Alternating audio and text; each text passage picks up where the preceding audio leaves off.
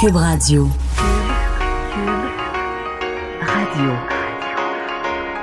Cube. Cube. Radio. Le retour de Mario Dumont. Deux heures d'info. De 15 à 17. Il provoque et remet en question. Il démystifie le vrai du faux. Mario Dumont et Vincent Dessureau. Le retour de Mario Dumont. Bonjour tout le monde, bienvenue à l'émission. Bonjour Vincent. Salut Mario. T'es sorti de la neige? Ben oui. pour, te- pour venir nous rejoindre au salon Expo Habitation. C'était pas très beau par contre. Je dois C'est t'avouer. vraiment euh, euh, non parce que moi j'étais je suis venu en métro puis euh, à pied pour une partie puis du, du trottoir on voyait souffrir les automobilistes et, et ceux qui essayaient de sortir de leur stationnement puis il y a plus dans un état comme ça à Montréal c'est pas facile. Non, moi la rue voisine de chez moi ça monte et euh, à toutes les tempêtes là, il y a toujours un camion, un autobus, une petite voiture qui qui bloque en haut. Et puis de monter. Non, sauf que là ça fait que tout le monde s'enligne. Puis là après ça, tu Reculer tout ça, c'est là, toute une job. ben, c'est toujours un spectacle. Moi je m'assois dans mon salon, je regarde les gens essayer de reculer dans tous les sens, ça klaxonne. C'est ils l'ont fermé d'ailleurs euh, ce- cette rue là, mais comme d'autres endroits, on fera le tour tantôt. Euh, oui, mais je vous le dis, on est en direct de l'Expo Habitation. euh, des gens qui sont ici, soit quelques vaillants qui ont bravé la tempête, mais beaucoup probablement des gens qui sont venus justement par les, par les transports en commun, par le métro, parce que par le métro, vous arrivez à l'intérieur, vous pouvez être, euh, vous pouvez être en manche courte. Euh, Vincent, fais-nous le, le portrait un peu de la, de la situation. Euh, Il y a pas mal de, de carambolages, de problèmes sérieux sur les routes. Là, hein? Oui, c'est vraiment les routes qui, qui posent problème présentement, alors qu'on a quand même pas mal les quantités qu'on attendait. c'est le scénario auquel on s'attendait, c'est-à-dire une grosse tempête étendue sur quand même assez longtemps, un rythme soutenu. On était à quand même euh, à peu près 2 cm et demi, presque 3 à l'heure. là. C'est temps on est vraiment dans le, le- le- à peu près le, le- le pire des précipitations, dépendamment d'où on se trouve au Québec, évidemment. Ça va se calmer euh, ce soir, donc dans les prochaines heures, mais euh, il y a eu beaucoup de problèmes sur les routes. En fait, euh, François Bonnardel, le ministre des Transports, a fait un suivi là, il y a à peu près une heure pour dire que c'était plus de 700 incidents qui étaient comptabilisés par euh, les services de police, la Sûreté du Québec, sur le réseau depuis le début de la Ouais. journée. Qui sont pas tous d'égale importance. Ça doit Non. inclure ça, quelques accrochages qui ont froissé un peu de tôle, mais il y a eu euh, des carambolages, des autoroutes fermées, euh, pas, pas de décès rapportés? Euh, on parle là, la fait, le, le- le pire qu'on a présentement, c'est un blessé grave dans la région de Québec qui était sur, euh, en fait, coincé dans un des carambolages, celui sur, sur- exact, celui sur sur l'autoroute 73, Euh, et on parle d'entre 10 et 20 voitures qui étaient impliquées dans ce Non, c'est pas carambolage. Donnacona. Donnacona, c'est la 40, C'est ça. la 40. Euh, donc là, on parle de, de, de, de- le- celui sur la 73. Donc c'était dans quel secteur?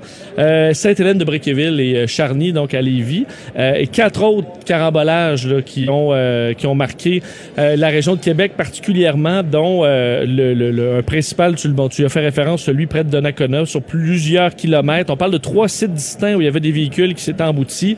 Euh, on a dû euh, Mais c'est parce fermer que le toi, qu'il y a un secteur. carambolage, tout le monde s'arrête. Puis là, ceux qui arrivent, peu importe, ça, ça recule un demi-kilomètre, un kilomètre, mais il y a toujours quelque part où des gens arrivent dans le derrière d'une file arrêtée, ils s'en rendent pas compte qu'ils sont arrêtés, ils s'en rendent compte trop tard. Euh, Ils sont plus capables de freiner. Euh, également à Saint-Sulpice, donc euh, dans la Nodière, plusieurs heures, euh, bon, de, où il y a eu des problèmes. L'autoroute qui est rouverte dans ce secteur-là, mais encore là, il y a beaucoup de routes fermées dans l'est du Québec, justement. On pense à la, la 20 euh, dans la direction euh, dans, dans- l'est du Ben, à Québec. l'est de Lévis, ce que, toi, tout à l'heure, quand j'ai vérifié, tout était fermé. Tout Donc, était À la fermé. fois la 20 et la 132. Ce qui veut dire que si tu veux passer à l'est de Lévis, vers Montmagny, vers le, vers le Bas-Saint-Laurent, là, il te reste à aller prendre ce que je peux pas croire que des gens font, là. Les petits chemins de terre ou les petits chemins de camp. Tu veux les deux routes, la 132 et la 20, les deux routes sérieuses sont fermées. Fait que tu vas passer dans des routes pires, euh, longues. euh, Où tu seras pas secouru si tu as des problèmes avant très longtemps. Fait que, c'est des cas où euh, c'est à éviter, point, là. faut dire que c'est euh, souvent là que ça ferme là, en premier. La 20, Oui. entre autres, le secteur de Montmagny et tout ça. Donc, en raison de... Enfin, il y a presque pas de protection pour la poudrerie. Alors, Le en raison, là, moi Oui. qui l'ai fait quand j'étais en politique, là, toutes les semaines, je pourrais t'en parler jusqu'à minuit. Oui, là. De la visibilité nulle, des, de la... Moi, je, je le prenais pas la route quand il faisait tempête, mais plus qu'une fois, même en étant prudent, tu te fais prendre, là. Je partais, de, je partais du bas du fleuve, je partais de mon comté, il neigeait pas. Puis là, il disait, ah, la neige va commencer à telle heure. La météo était moins précise aujourd'hui qu'aujourd'hui, même si on chiale encore, la météo est plus précise aujourd'hui. Ah, la, la- la neige devrait commencer à telle heure. Mais la neige commençait une coupe d'heure avant. J'arrivais à mi-chemin, tu vois ni ciel ni. Puis là, une fois que tu roules à 30 km heure, là, faire 100 km, là, c'est long. ouais, c'est ça. Oui. C'est, tu vois plus rien, l'enfer. Euh, Donc, euh, et, et je, peux, je peux en témoigner, c'est pas, pas pour rien que la police aujourd'hui sont si vite à fermer cette autoroute-là.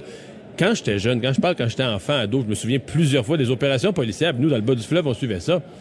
Les policiers mettaient leur vie en danger en motoneige pour aller secourir des gens. Là. Parce que là, les gens prenaient la route. Et, tu vois rien. Visibilité nulle. À un moment donné, tu te ramasses dans, tu te ramasses dans le côté, tu te ramasses dans le bord du chemin. Et euh, ben là, c'est ça. Tu, te fais. euh, tu te fais. T'es enlisé, là, tu te fais secourir par des policiers qui viennent te chercher en motoneige, des gens à moitié habillés ou en, en, en habit de ville, pas, pas prêts du tout pour aller affronter la tempête. Donc, depuis, depuis 10, 15 ans, 20 ans, la police dit non, plus, plus ça. Là. Quand c'est pas praticable, quand la visibilité est nulle, on. On attend. Euh, D'ailleurs, euh, même chose pour plusieurs vols qui ont été annulés un petit peu partout. Enfin, évidemment, à Montréal-Trudeau, euh, à Québec aussi, des vols qui se dirigeaient aussi en région, un peu partout à travers le Québec, euh, annulés. Alors, faut vraiment aller vérifier là, les horaires parce qu'il y a quand même quelques avions qui partent, mais ça dépend. Euh, plusieurs ont d'importants retards, alors c'est à surveiller. Euh, la ville de Montréal a confirmé que déjà on allait commencer le chargement de la neige, demain. Alors, on va pas perdre de temps. Euh, 3000 employés, près de, de 2200 véhicules de déneigement qui vont euh, bon euh, faire le tour de la ville de Montréal pour essayer de déneiger tout ça le plus rapidement possible. Euh, on verra les autres opérations un petit peu partout au Québec euh, aussi, alors que plus de 2000 écoles, on sait, ont fermé. Plusieurs l'ont annoncé hier Même soir. hier soir, c'était ouais. bien vu, sachant que la température était assez... Fait, la météo semblait assez confirmée. Des cégeps aussi. Euh, bon, euh, des universités disaient de surveiller les sites Internet pour voir ce qu'il y avait. La plupart, euh, bon, donc, ont poursuivi leurs opérations. Contrairement à Post Canada, hein, qui, à 11 heures ce matin, dans plusieurs régions du Québec, ont déclaré, déclenché ce que euh, eux appellent euh, l'alerte euh, de service rouge, c'est-à-dire qu'on arrête complètement le service euh, dans bon, Gaspésie de la Madeleine, région de Montréal, Chaudière-Appalaches, la capitale nationale, Côte-Nord, Bas-Saint-Laurent, Estrie, centre du Québec, Laurentides et Montérégie, eux, c'est le code jaune. Alors, on dit, on va essayer de vous donner le courrier, sinon, ben, on n'ira pas. Pour le reste, c'est complètement arrêté pour la journée, ce qu'on voit quand même pas très souvent chez, chez Post Canada. Alors, c'est la situation Mais en même temps, je veux dire... euh, C'est rare qu'on a, qu'on a besoin, urgent de notre à une journée près pour le courrier euh, de nos jours. La plupart des tous les chèques de prestations des gens qui attendent après ça, des fois pour les- pour l'épicerie, c'est la plupart c'est tous des versements automatiques, etc. Donc, euh, je pense pas qu'une journée de courrier qui a tant de monde là, qui euh, qui vont gâcher leur fin de semaine à cause de ça. Et il y a notre collègue euh, qui Maud Boutet qui euh, ce matin en jasant avec Jonathan Trudeau dans leur émission a peut-être sans le vouloir euh, lancé toute une polémique Oui, parce que sur, sur la conduite en la conduite par pareille journée. Oui, parce que euh, bon, on sait, on a vu euh, la, la, la, la- météo présentement au, euh, au- un peu sur les routes, et ce matin, ils ont parlé de la, en fait, ce qui se passait présentement sur les routes et de la façon dont on conduit.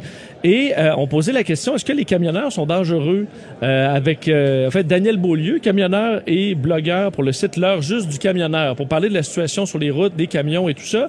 Et euh, on et il est revenu bien choqué parce que Maude, quelques minutes avant, avait parlé de camions qui l'avaient dépassé très rapidement sur euh, l'autoroute dans la voie de gauche à plus de 100 km heure. Euh, ça se peut que ce soit arrivé. là. ça se Qu'elle peut que ce qu'elle ait soit pas, pas inventé ça parce que je pense qu'on a tous déjà vu ça une fois ou deux. Effectivement, mais lui, euh, ça l'a piqué au vif. Ça a fait réagir, entre autres, sur les réseaux sociaux. Je vais vous faire entendre un extrait de Daniel Beaulieu euh, lors de son entrevue avec Jonathan, Jonathan Trudeau et Maude Boutet. Daniel, une Écoute, tempête. euh, je suis pas content un matin, puis je vais en le dire tout de suite, là. Comment Moi, ça? me faire considérer comme un épais parce que je dépasse à gauche, parce que le monde sont trop lambineux à droite, là. Ça, ça me dérange pas mal. Comment ça? Puis, dis deuxièmement, ça? euh, ben, c'est parce que ta partenaire a dit qu'il y avait une coupe d'épais qui l'avait dépassé. Attends, attends, attends, attends. C'est parce qu'il faut comprendre aussi le contexte, là. Je veux dire, il y avait du monde. Moi, ça me. les Ben, contextes. Mon Dieu, Seigneur. Non, non, mais c'est ça pareil. Ben- tu dis ben que oui, le gars faisait 100, 110. Comment tu sais qu'il peut faire 100, 110? Eh, que j'ai pas le goût de m'embarquer là-dedans, là, mais moi, ce matin, j'étais. pourquoi? Mais tu le dis en nombre devant tout le monde, là, ça serait le temps, justement. C'est des cas comme ça, c'est des gens qui parlent comme ça, qui fait que ça extrapole, que ça devient encore plus gros. Ça devient encore plus grand parce qu'il y a des gens qui sont même pas au courant. Comment tu peux dire que ce gars-là, la personne, les personnes qui t'ont dépassé roulaient 110 quand toi tu fais 70? Arrive-moi à cette conclusion-là ce matin. Bon, alors tu vois, ça a amené euh, une certaine réaction. j'ai deux, trois remarques. D'abord, euh, j'ai dans plusieurs dossiers défendu les camionneurs, je me sens pas mal à l'aise de dire que j'ai le respect des camionneurs, puis je respecte le travail, puis tout ça, tu sais. Euh, la première chose, c'est que ce que je comprends de l'extrait, c'était pas si clair que Maude visait des camions. Il parlait de véhicules en général, je, je comprends, en tout cas. Puis quand un chapeau traîne comme ça, puis tu le pognes, puis tu te le mets, là, c'est que non, tu? Ah, je, oui, je comprends. Parce que là, euh, s'il avait fait une tirade anti-camionneur, je comprendrais que le porte-parole des camionneurs réagisse. Mais elle fait une tirade de façon générale. Pe- Peut-être qu'il a parlé de camions à travers, là, mais, mais qu'il a l'air à prendre ça personnel que ce sont des camionneurs qui font ça, le dépasser à 110 à la voie de gauche. Euh, L'autre affaire, c'est que, ben, une journée où la visibilité est réduite, c'est extrêmement glissant, où à bien des endroits, les, les, les, déneigeuses n'ont pas eu le temps de passer. C'est gras, là, comme on dit, il y a épais, il y a des roulières de neige, de, de, de sludge. Parler des gens qui roulent à 70 comme des épais, ben, moi, je suis vraiment pas un lambineux sur la route. Un matin, je suis venu à TVA, mettons, à 80, là. Avec un 4x4, là. Tu sais. Oui, on a le droit de rouler d'ailleurs euh, jusqu'à 60 là, sur les autoroutes, là, légalement. Oui, là. je comprends que c'est dangereux. Ça peut être Ouais, dangereux. mais quand on se sent en danger, quand on se sent en danger, puis qu'on a un plus petit véhicule, deux roues motrices, puis qu'on sent pas de sa stabilité, on ne doit pas se sentir obligé, on doit surtout pas se sentir obligé de peser sur le gaz, euh, parce que là, il y a un camion qui arrive vite, puis qui colle au derrière. Donc, euh, je comprends que les camionneurs, ces jours, se font beaucoup faire de reproches, peut-être dans certains cas injustifiés, du monde qui tombe sur le dos des camionneurs, puis qui ont la mèche courte, là, sont écœurés de ça. Je peux comprendre ça, qu'ils sont écœurés d'un discours, mais là, euh, pas certain que c'est la bonne réaction. Parce que sur les réseaux sociaux, il y avait les deux. Là. En fait, ça a rebondi sur, euh, entre Ah, ça, autres... je l'ai euh, vu, ça sur- rebondit, oui, ça sur- rebondit sur les réseaux sociaux. Sur Facebook, entre autres, Truck Stop Québec, là, où c'est sorti en disant, bon, on a eu l'air d'une belle gang de colons euh, sur Cube Radio. Et, mais les, dans les commentaires, ça allait dans les deux sens. Là. Certains qui, effectivement, se plaignaient de, de, de le commentaire en général, que les camionneurs avaient rien à se reprocher. Mais d'autres camionneurs disaient, ben, attends un peu, là, il faut adapter aussi notre conduite. Alors, ça allait un peu dans les deux sens. D'ailleurs, moi, j'ai des camionneurs très près de moi, dans mon entourage, dans ma famille. Dans ma tête, les camionneurs sont en général les meilleurs routiers qu'on peut trouver. Mais même eux vont dire, il y en a des pommes pourrites là, qui, qui vont rouler en fou. Puis avec un camion, avec le poids que ça a, ça pardonne pas. Euh, Puis, donc, il y a on les dira ce qu'on voudra l'année passée. Je peux me faire tirer des rats, je vais peut-être me ramasser comme mot en disant ça, mais quand le ministre Bonardel avait parlé, il faut que ça arrête, les, les, euh, les, les- parce qu'il y a eu plusieurs carambolages de suite. Remarque, ça n'a pas été tellement même aujourd'hui. Puis l'année passée, c'est peut-être un hasard, là, mais plusieurs des carambolages au point de départ impliquaient euh, des euh, impliquaient des, des, des camions. Là. Au départ, c'était un camion qui était parti en porte-à-faux, en tout cas. Ça parlait d'avions tout à l'heure qui ne décollaient pas. Ce matin, il y en a un important qui a atterri. Effectivement, finalement, les Canadiens, euh, fait une partie des Canadiens euh, donc qui étaient coincés en Chine ont été rapatriés euh, au pays. Donc, on a pu voir euh, vers 6h35 ce matin cet appareil, là, un Airbus A330, euh, atterrir à la base militaire de Trenton en Ontario. Alors, 176 passagers à bord qui vont passer les deux prochaines semaines sur la base en quarantaine et sous surveillance. On a vu d'ailleurs, c'est un grand déploiement là, pour Ouais. l'arrivée. euh, bon, euh, ben, prendre contact avec tout le monde, c'est quand même des installations importantes. Alors, on sait qu'on avait reporté de 24 heures ce, euh, ce décollage en raison du mauvais temps, mais il est arrivé ce matin à 6h35. Alors, c'est le début d'une nouvelle phase pour le rapatriement des Canadiens. Qui doivent quand même être contents. même si c'est plate d'être pogné dans une base militaire en quarantaine, le fait d'être en sol canadien, d'après moi, ils prennent, prennent pas si mal. On va parler avec Joseph Léger, qui est membre de l'équipe de réponse aux urgences de la Croix-Rouge canadienne. Euh, ce sont eux qui sont déployés sur la base de Trenton. Euh, bonjour, Monsieur Léger. Oui, bonjour, ça va bien? Ça va très bien. Euh, une opération exceptionnelle pour la Croix-Rouge là, de, de donner des services, d'apporter de l'aide à des gens en quarantaine. Euh, oui, euh, évidemment, c'est pas nécessairement euh, des opérations qu'on va faire à tous les jours, mais on a quand même bon- beaucoup d'expérience dans le domaine des, des, des maladies infectieuses. Alors, on a travaillé beaucoup, on a beaucoup de gens, ils ont travaillé dans l'Afrique avec la réponse au Ebola. Euh, on a beaucoup travaillé avec euh, accueillir, dans le fond, les gens après des désastres, après euh, le tremblement de terre en Haïti, après la guerre au Liban. Alors, on a quand même beaucoup d'expérience euh, à, à accueillir justement les, les gens dans des situations quand même assez complexes. Hmm. Euh, dans ce cas-ci, euh, bon, il faut les accueillir, il faut évidemment prendre les précautions de, de, de santé, sécurité, mais euh, il faut aussi, euh, dire, le- les gens vivent, là, ce sont des êtres humains qui doivent passer la journée euh, dans une base militaire, mais je suppose que vous, euh, une partie de votre tâche, c'est d'apporter ce que j'appellerais les, essentiels à la vie. Là. Ben c'est exactement. Alors euh, vous avez vraiment compris 14 jours dans des dans des chambres. Les familles évidemment on les garde ensemble. Alors ceux qui sont en famille ils ont peut-être un peu plus de, de, de contact social. Mais la Croix-Rouge va vraiment prendre en main euh, le euh, la dis- distribution de repas. Euh, on va aussi euh, vraiment prendre charge de l'accès des loisirs des activités là, récréatives euh, dépendant sur l'âge. Alors pour les enfants et les adultes, parce qu'on sait que 14 jours, c'est long des fois. Alors, euh, et aussi, on va faire euh, référence, euh, on va les référer à des services de santé mentale si nécessaire. On va prendre des, des suivis avec eux pour être sûr que tout va bien. Et tout ça, évidemment, c'est en collaboration avec toutes les autres organisations. On a, on a l'Organisation de la, euh, de la santé publique du Canada qui, prend vraiment l'opération en On travaille très proche avec les autres organisations. Est-ce qu'est-ce que dans l- l'armée, est-ce qu'ils font seulement vous prêter des, espaces physiques dans la base de Trenton ou est-ce que l'armée canadienne joue aussi un rôle dans, dans les opérations? Non, sinon, l'armée euh, canadienne euh, joue un rôle, un, un rôle très important. On travaille avec eux. Mais euh, pour préciser exactement leur rôle, euh, il va falloir prendre ces questions avec eux. Je veux pas dire quelque chose qui n'est pas nécessairement exact. Donc, il faudrait référer à eux, mais oui, ils sont, sont très impliqués. OK. Qu'est-ce que la Croix-Rouge a comme... euh, Parce que je suppose que vous autres, euh, la Croix-Rouge est une organisation respectée avec des bénévoles, des employés, des gens qui se dévouent. Euh, la dernière chose qu'on voudrait, c'est rendre ces gens-là malades eux-mêmes.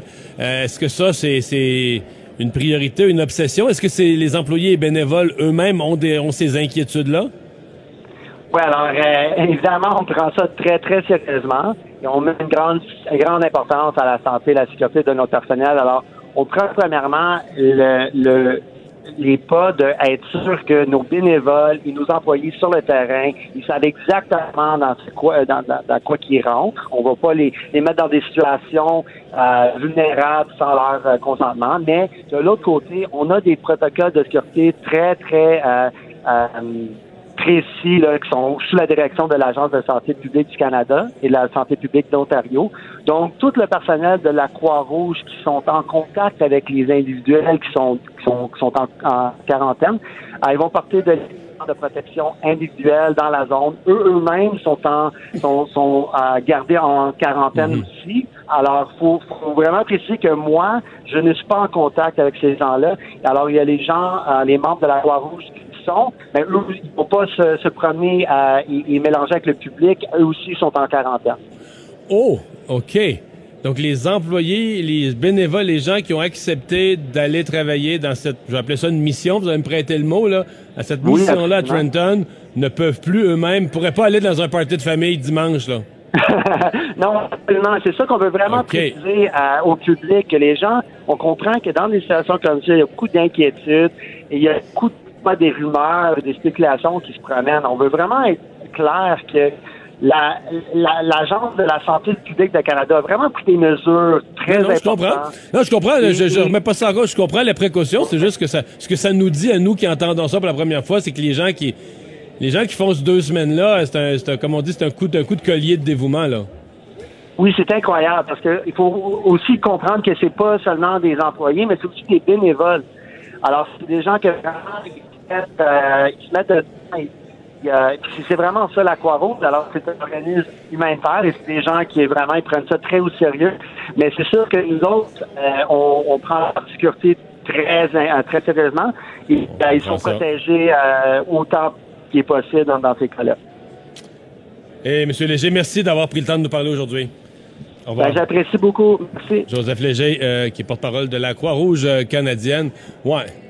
C'est quand même quelque Pour un chose. hein, bénévole, tu- là, c'est un ouais. pensée si bien. Tu dis, OK, moi, je m'en vais m'enfermer deux semaines, rendre service à des gens malades, je peux plus sortir, je peux plus voir. Moi-même, je peux plus être en contact avec le. Je me mets en quarantaine, je peux plus être en contact avec des gens de l'extérieur. Oui. Et la quarantaine veut pas, on dit c'est 14 jours, mais dépendamment de s'il y a des cas aussi, là.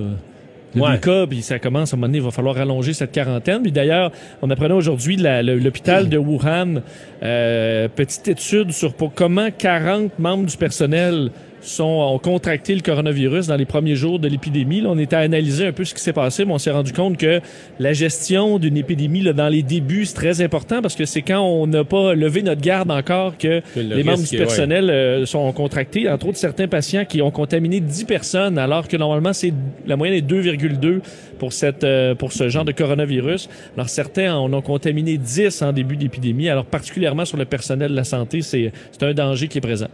Je donne l'occasion de revenir sur le cas hier en- dans l'émission. On savait plus le docteur euh, Lee Wanling, là, Oui. le- celui qui, qui- qui a été le premier à dénoncer la situation qui se l'est fait reprocher par le gouvernement, la police là-bas. Euh, hier matin, il était décédé. Hier, pendant notre émission, tous les médias du monde entier se sont mis à questionner. Il y a des nouvelles venant de la Chine comme quoi il serait dans un état critique, pas décédé. Plus tard en soirée, là, malheureusement, la nouvelle de son décès a été confirmée. Je, je sais pas qu'est-ce qui s'est passé, d'où est venu le flou. Là.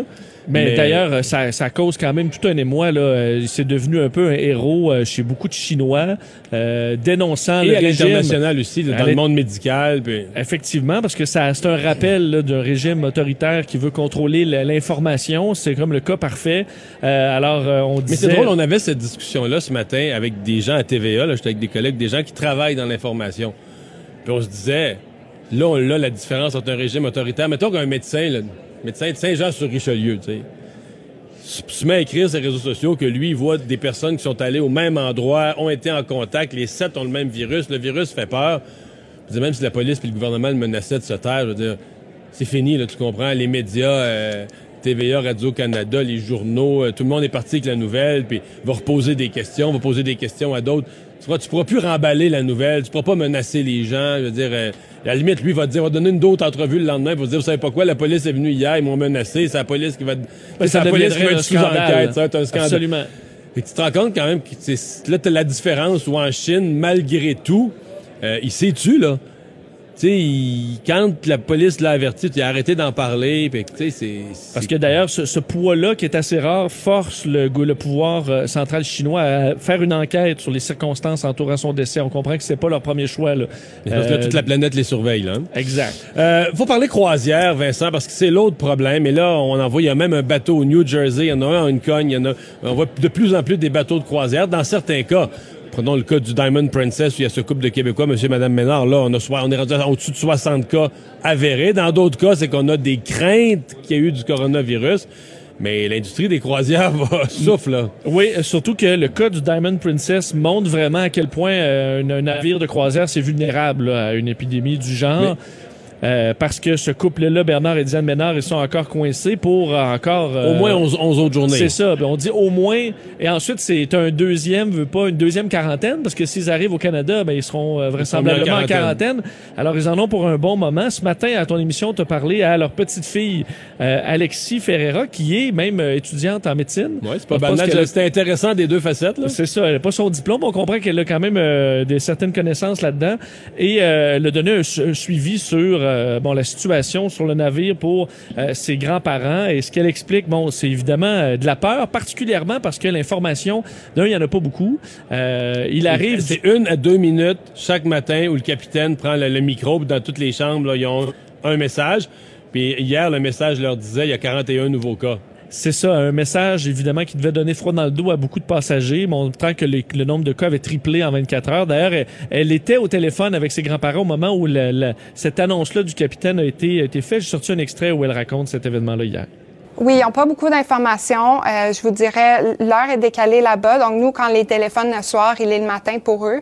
Euh, le capitaine fait un message d'environ une à deux minutes par jour. Euh, justement, hier, on était au téléphone avec eux. On a entendu le capitaine annoncer qu'il y avait 41 nouveaux cas. Euh, puis, je vous dirais, c'est vraiment...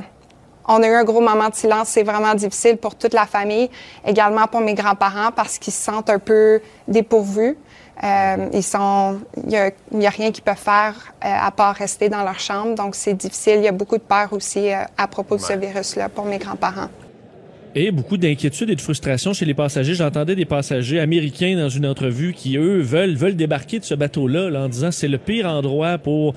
Euh, c'est pas un, ben, un navire est pas fait pour contrôler une épidémie. Le système d'aération, pour ceux qui sont particulièrement, là, qui ont pas de porte patio qui donne sur, sur l'extérieur, euh, la ventilation, euh, ce- de l'air qui est... c'est- Tu te Mais retrouves ça, confiné. euh, ça, il n'y a pas d'émi- d'épidémiologistes qui sont prononcés là-dessus, mais si jamais la maladie pouvait être transmise à travers l'air qui circule des conduits de ventilation, on se comprend qu'un bateau de croisière, c'est épouvant. Si ça pouvait, je pense pas, je pense, je pense quand même très, très, très indirect, les conduites de ventilation. Mais s'il fallait, as-tu idée de la propagation? Effectivement, donc pour ça que beaucoup de passagers disent ben nous on veut des on veut on va être en quarantaine, c'est correct, mais pas sur ce navire-là, on veut débarquer. Euh, rendu là, c'est sur aux autorités japonaises à dire est-ce qu'on prend en charge tout ce monde-là, est-ce qu'ils ont vraiment le goût de faire ça? Euh, alors pour les passagers Parce que c'est qu'on- quoi, c'est 2000 quelques cent personnes, là? ben, c'est ouais, exactement. C'est 3700, en fait. Le bateau, 3000, le bateau complet est 3700. Il y a les employés Et- là-dessus. Et là-dedans, on sait, puis on, on a quand même toujours une pensée pour ceux qui sont dans des cabines sans hublot, sans fenêtre, euh, coincés là pendant deux semaines. Euh, là, ils ils vont pouvoir aller dehors. C'est ça, une heure euh, par jour, euh, dans des endroits avec évidemment le masque, les gants, euh, donc sous haute surveillance. Et ils vont commencer par les passagers qui sont dans des cabines, euh, disons, de moins Ouais. haute classe, qui n'ont pas accès à l'extérieur. Alors on va commencer par eux, puis éventuellement ceux qui sont dans leur cabine avec balcon pourront aussi sortir pour une pour une promenade, disons là. Mais euh, c'est carrément une prison. Et certains disaient une prison, mais une prison, euh, une prison infectée, là, une prison qui est, qui est Ouais. malade. Alors c'est une situation vraiment, vraiment difficile pour, euh, pour ces passagers. Alors que... Euh, toi et moi, là, mettons, je sais pas, mais toi, si t'étais dans le bateau au New Jersey ou un autre bateau où on te dit, là, ouais, pour l'instant, il n'y a pas de cas, mais on en vérifie deux, trois, là.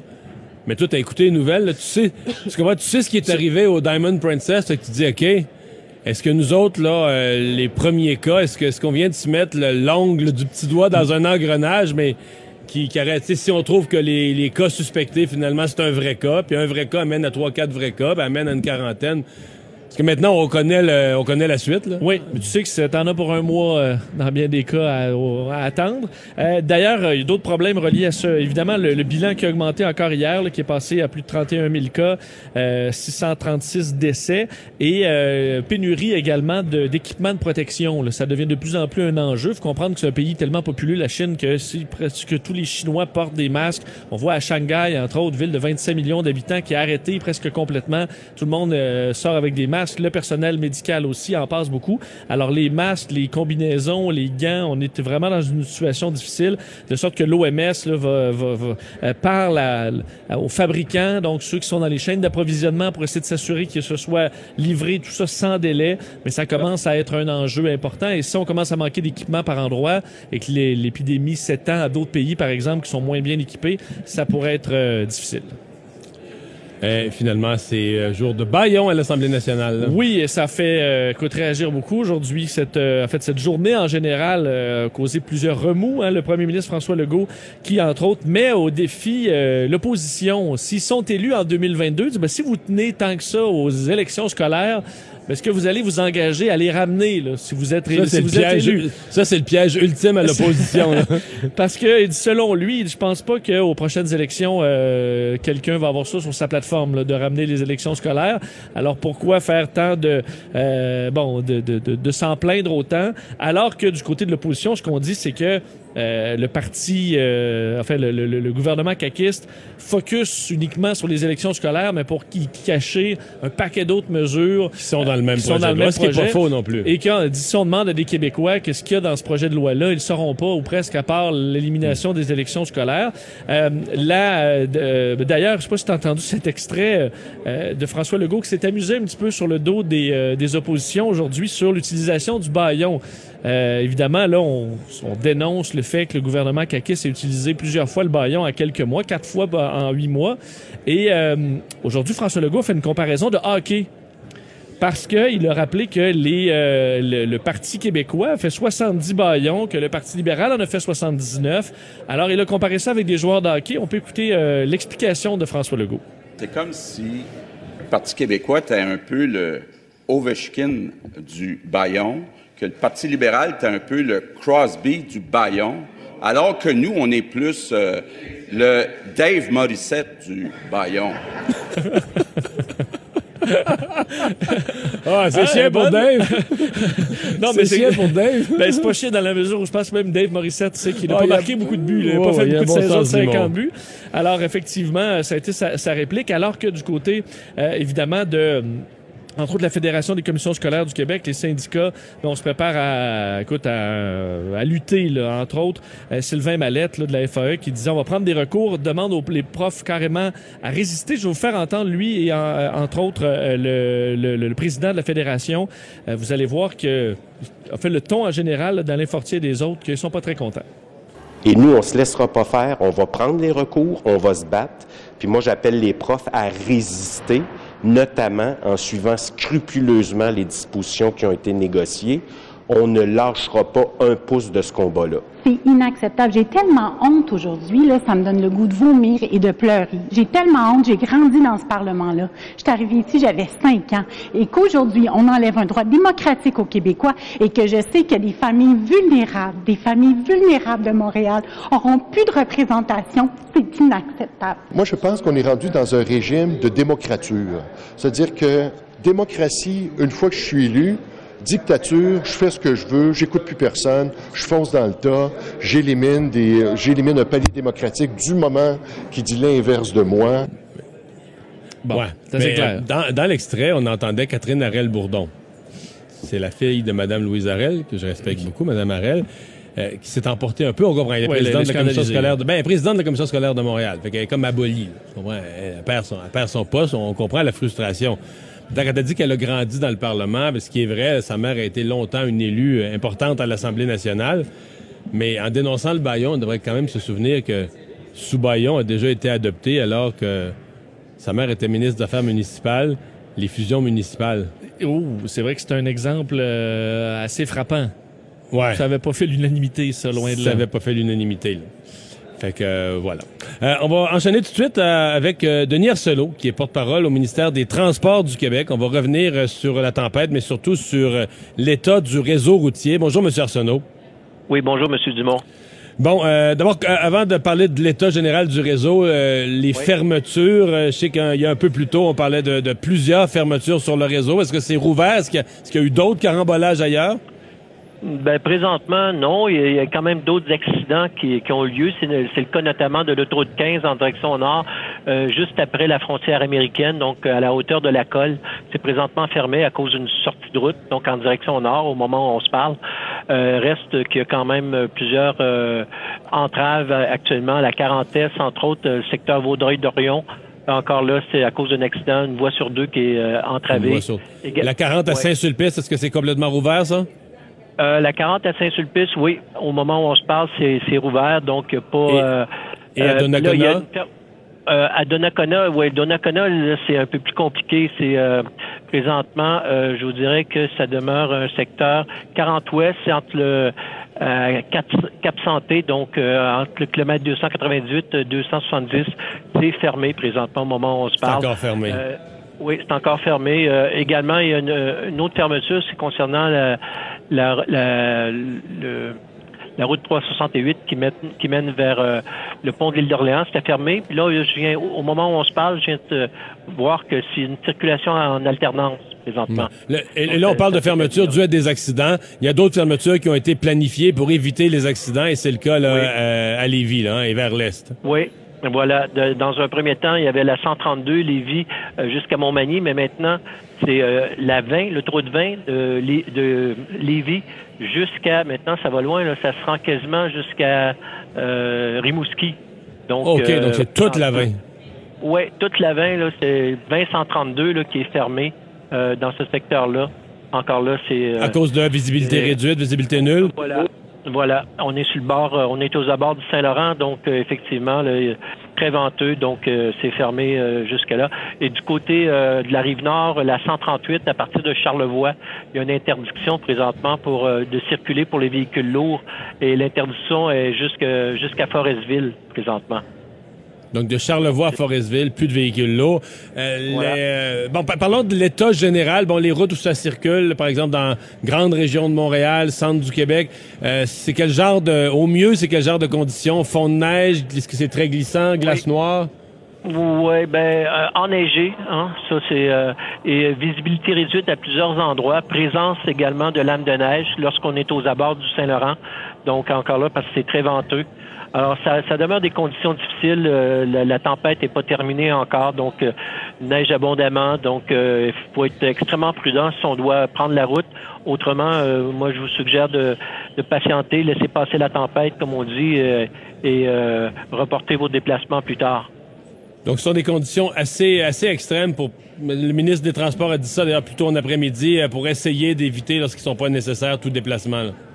Voilà, tout à fait. Alors, c'est le conseil. euh, à- ouais, présentement, là, ça demeure, la, la tempête n'est pas terminée, donc euh, les charrues passent euh, au fur et à mesure que l'accumulation, mais bien sûr qu'il continue à neiger, donc euh, ça demeure des conditions difficiles. Ouais. Euh, je vous ai pas posé de question sur parce qu'on disait que les plus grosses accumulations seraient plus au sud, le long de la frontière américaine, les cantons de l'Est, la Beauce. Euh, Est-ce qu'il y a des conditions particulières dans ce coin-là? Ben, euh, enneigé, visibilité réduite, on parle de l'autoroute euh, euh, des cantons de l'Est, euh, euh, également le- l'autoroute 55 qui mène vers la frontière américaine, vers la Drummondville également, Victoriaville, c'est-à-dire enneigé, présence de lames de neige, donc visibilité à certains endroits, là, de- côté de l'avenir 55, la visibilité elle est nulle. Donc c'est des conditions très difficiles également du côté de l'Estrie. Monsieur Arsenault, merci de nous avoir parlé. Merci à vous, M. Dumont. revoir. Au revoir. Le ministère des Transports du Québec.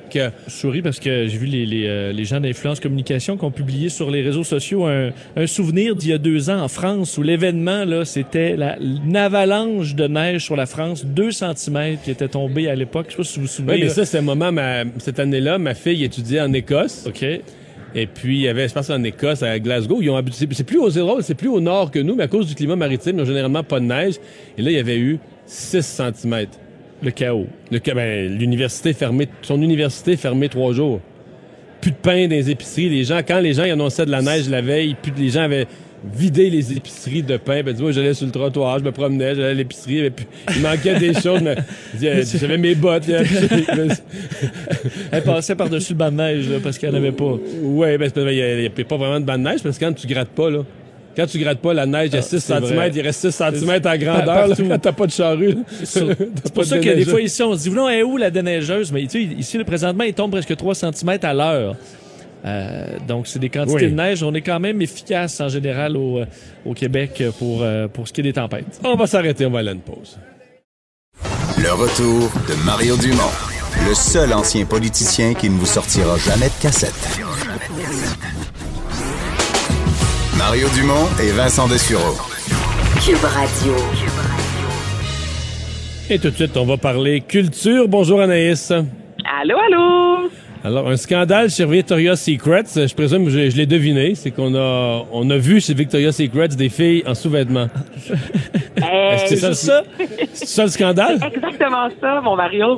Mais honnêtement, Bon. on parle d'un autre scandale chez Victoria's Secret. Ça arrête Ah. plus cette année. Donc, euh, il y a quelques temps de ça, c'est un des propriétaires qui avait été accusé de grossophobie et de racisme. Il n'y a pas si longtemps, on annonçait que le défilé Victoria's Secret était euh, annulé pour les prochaines années. Il n'y en aurait plus. Et là, c'est dans le New York Times quand même, aujourd'hui, une enquête qui a été euh, publiée. Et on parle euh, d'ex-employés et des employés encore à ce jour qui racontent l'ambiance misogyne et le harcèlement dont euh, ils ont été victimes. Et là, il y a deux personnes euh, qui sont vraiment accusées. On parle de Ed Razek, qui est un des plus hauts responsables de Elbrand, qui est la maison mère de Victoria's Secret, et Leslie Wexner, qui est le fondateur. Et là, on parle quand même d'accouchement, pas d'accouchement, c'est pas ça, d'attouchement plutôt, euh, des femmes qui auraient été dénigrées à plusieurs reprises. C'est une centaine de mannequins reconnus là, de Victoria's Secret ont signé cette euh, lettre, en fait, qui a été déposée. Donc, on demande à ce que Victoria's Secret rejoigne le programme Respect et tous les entreprises, en fait, qui signent euh, cette lettre-là et qui font partie du programme Respect s'engagent à ce que leurs employés, photographes, euh, suivent un code de conduite pour protéger la sécurité de tous et surtout, ce qui est intéressant, c'est qu'il y, a un- il y aurait un système qui, qui serait disponible pour les mannequins pour qu'elles puissent elles-mêmes dénoncer euh, si jamais, euh, encore une fois, harcèlement euh, il y a. Donc là, c'est un autre scandale. Ça va pas bien pour Victoria's Secret, je vous dirais. Mais j'allais poser la question, est-ce que ça va mal dans le sens que est-ce que tout ça alimente les journaux puis les ventes dans toutes les boutiques continuent aussi bien ou euh, Ben, moi, j'ai l'impression que les ventes ça diminuent, ralentit hein, la honnêtement. compagnie, ouais? Ben c'est sûr. En plus, Mario, alors qu'on prône la maigreur encore chez Victoria's Secret, il y a beaucoup d'autres compagnies qui ont compris que maintenant, ce qu'on veut, c'est c'est de la diversité euh, corporelle, je veux dire, une diversité tout court euh, au niveau de la culture. Donc, c'est sûr là que pour les Victoria's Secret, euh, ça va vraiment pas bien. Puis avec tous les, les scandales, on parle quand même de misogynie, grossophobie, euh, racisme. C'est pas rien, là, toutes ces, ces allégations-là depuis un an qui sont lancées envers la compagnie. Hmm. Euh, dans un- j- ben, J'espère que c'est des meilleures nouvelles, parce que tu as des nouveautés musicales pour nous. Ben oui, Ludovic Bourgeois lance euh, son euh, deuxième album, mais il ne s'est pas compliqué la vie. L'album s'appelle Deux, tout simplement. Donc, c'est disponible depuis minuit. Je vous fais entendre l'extrait. Que sera ma vie? Ôte-moi la nuit, ôte-moi la douleur, ouvre-moi les bras. Que sera ma vie sans âme et sans couleur si tu n'es plus là? Bon, ça va jouer à radio. Ben oui, c'est du pop, c'est du Ludovic euh, Bourgeois et euh, c'est vraiment, je vous dirais, euh, donné à fond en fait dans ce deuxième album-là parce que dans le premier, au niveau de l'implication, il avait composé trois chansons. Là, on parle de neuf chansons. Il y en a reçu plusieurs, notamment une de Ygritte de Saint-Pierre euh, qui s'appelle Le Saut de l'Ange. Donc, on fait un clin d'œil évidemment à son père, Nelson Mainville, a composé pour lui. C'est un album réalisé par Fred Saint-Gelais qu'il qualifie vraiment comme étant euh, son mentor. Donc là, il part en tournée un peu partout à travers euh, le Québec. Alors, c'est une belle nouveauté pour ce, ce chanteur de fin de 17 ans qui a vraiment beaucoup, beaucoup de talent, je tiens à mentionner. Et si vous aimez Luce Dufault, mais ça, ça a été confirmé. Donc là, ça fait un petit moment qu'on sait qu'il y a un album qui s'en vient. Elle a Mais ça fait longtemps qu'elle n'a pas fait d'album, non? Ben, oui, le dernier, là, euh, Mario, c'est Quelques années. deuxième, c'est en 2014, qui ça, OK, quand même. Six ans. pour moi. Ça fait un petit bout. En 2015, il y a une compilation de ses 10 meilleurs, euh, un album, donc les 10 meilleures chansons là, les plus populaires en fait de Luce Dufault. Mais là, on attend vraiment un nouvel album, soit le 6 mars 2020. C'est une euh, photo qui a été publiée d'elle en noir et blanc disant l'album sera disponible sous peu. Donc, évidemment, les, les, les fans euh, étaient très contents de découvrir ça aujourd'hui. Une belle voix du Québec. Euh, il y aura un grand rassemblement. euh, C'est euh, Laurent Duvernay-Tardif qui on pourra rendre hommage Ouais. ce week-end. Oui, sortez vos pattes de neige, parce que j'ai bien l'impression que ça va être blanc, blanc, blanc, blanc, blanc. Donc, ça a été euh, annoncé c'est parfait, ça, son manteau rouge va ressortir. Écoute, hein, le- ben lui, il n'est pas tough à manquer, on s'entend, là. Oui, Donc, ça. ce dimanche, à 14h au parc Jean-Drapeau, on parle d'un gros rassemblement. C'est gratuit pour euh, célébrer, en fait, Laurent Duvernay-Tardif. Ce sera animé par Kevin Raphaël. On dit qu'il y a plusieurs artistes et des invités surprises. Donc, il n'y a aucun nom qui a été euh, dévoilé. Mais tout de même, sachez que c'est au parc Jean-Drapeau dimanche pour festoyer avec la famille. Kevin Raphaël a mis sur les médias sociaux. Habillez-vous chaudement et apportez avec trois emojis de bière. Donc, on comprend un peu dans quel sens que ça va, euh, ça ira dimanche. Et j'en profite aussi pour dire que Laurent Duvernay-Tardif, euh, ça a été euh, confirmé aujourd'hui, sera pour la quatrième année porte-parole de la foire papier. C'est la 13e édition avec Karine Vanas. Donc ça, c'est du 24 au 26 avril au Grand Quai du Vieux-Port. Il y a une quarantaine de galeries canadiennes qui seront là, une, environ 400 artistes. Et je vous rappelle que la conjointe là, de Laurent, c'est Florence B. Moreau, qui elle-même est titulaire d'une maîtrise en histoire de l'art. Elle gère plusieurs galeries d'art à Montréal. Donc, l'art a toujours fait partie, du moins depuis les dix dernières années, là, euh, de l'univers de ce grand sportif. Hmm, et tu as des suggestions euh, télé pour euh, ce week-end? Ben oui, parce que, euh, mine de rien, ça qu'on joue dehors, mais après ça, on rentre à l'intérieur, on prend un café pour un verre de vin et souvent, ben, on écoute la télé. Donc là, Non, on dort. dimanche, on dort. dans dans l'ordre, dans l'ordre, si tu vas trop longtemps dehors au froid, tu rentres, que tu prends un verre de vin, tu, tu, mets la TV, mais tu la regardes pas, tu dors. OK. Fait que C'est pas tellement important ce que c'est pas tellement important ce que tu mets à la télé, de toute façon tu le verras pas, non? Bon, ben là, dimanche soir, ça, c'est important. Fait Ah ok, pas ok, ok, ok, ok. Avant, c'est le début tout d'abord de La Voix, les éditions à l'aveugle, suivi du retour de la vraie nature. Donc, ce sera la première de la saison avec Claude Legault, François Pérus et les Sœurs Boulay. Et je vous rappelle aussi que dimanche, ben, c'est les Oscars. Il va y avoir une performance de Billie Eilish et on suit de près, évidemment, le court-métrage de fiction Brotherhood de Myriam Jobert et Maria euh, Garcia Turgeon qui sont en nomination. Deuxième nomination quand même pour Maria Garcia Turgeon qui l'était l'an passé avec Fauve. Donc, on va voir euh, finalement les prédictions sorties un peu plus tôt cette semaine sur Twitter se sont avérées euh, véridiques. Là, je vous rappelle qu'on parlait de Parasite comme étant le meilleur film. Donc, on va suivre ça dimanche. Hmm, mais t'as oublié quelque chose quand même? Qu'est-ce que j'ai oublié? Ben, salut, bonjour, week-end. C'est vrai? Je vais Ben être oui, là cette ben semaine. Faut écouter. D'ailleurs, on a Jean-Philippe Dion euh, comme invité dimanche avant sa première de la vraie nature. Alors, on saura tout. On. Hein? Ben, c'est vrai, en plus, ce matin, euh, c'est ce que vous annoncez qu'il serait là dimanche. OK, bon, ben, dimanche matin, on se lève tôt, on écoute euh, l'émission avec toi. Après ça, on va jouer dehors, on prend un verre de vin, on fait une sieste, puis on écoute euh, la voix. Est-ce que ça vous Exact. ça, c'est la journée parfaite. C'est parfait. Ben, merci beaucoup, donne-moi Anaïs.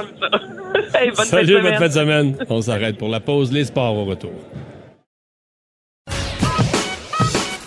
Mario Dumont. Il s'intéresse aux vraies préoccupations des Québécois. La santé, la politique, l'économie. Le retour de Mario Dumont.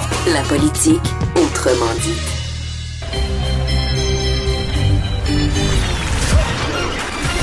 Jean-Charles Lajoie. Dis, exprimez-vous. Exprimez votre talent. Ça passe le test. Magnifique. Jean-Charles Lajoie. Alors, Jean-Charles, bonjour. Salut, Mario. Patrick se présente en zone adverse, touche la Ben cible oui. dans le coin du filet. Un Ben autre oui. victoire, on les accumule. Ben oui, absolument. Les mauvaises nouvelles s'accumulent. euh, Mais non, les séries, sont maintenant, les séries sont maintenant à portée de main. Ah ben oui, absolument. Avec les défaites, avec les ben oui. Ben oui, il nous reste bien plus de matchs à jouer que les équipes autour de nous, dans le fond. hein. Mais les autres, ils perdent, puis les Canadiens perdent plus. Non, non, non, mais les autres ont perdu hier. On va rester bien, bien calme. Ah, Ils ont encore beaucoup de matchs d'avance. Donc, le Canadien, présumant que les équipes qui ont des matchs en main sur lui les gagnent, le Canadien se retrouve derrière les Rangers et euh, en rang 5 parmi les équipes repêchées pour entrer en série. Fait que ça marche Mais pas. je peux-tu reformuler ça? Mettons, un, un des objectifs qu'on peut viser, le Canadien pourrait passer proche de faire les séries. C'est le fun. Oui, ça, exactement, L'année passée, on a vécu ça, on a aimé ça. Ah ben oui, c'est un objectif de médiocrité absolument délirant. Ben, quand tu peux plus Euh, faire les séries, au moins tu t'arranges pour passer proche de faire les séries. Ouais. C'est un plan B. Mais là, peut-être que tout ça va s'effondrer. Tu sais, Weber demeure blessé. Petrie en a joué une calvette. C'est souvent le cas au premier match où il devient le numéro un de la brigade. Hier, il est héros, mais il eût pu facilement être zéro parce qu'il a la fâcheuse habitude de rater la cible quand il essaie de frapper top cheese comme il l'a fait hier. Hier, ça a marché.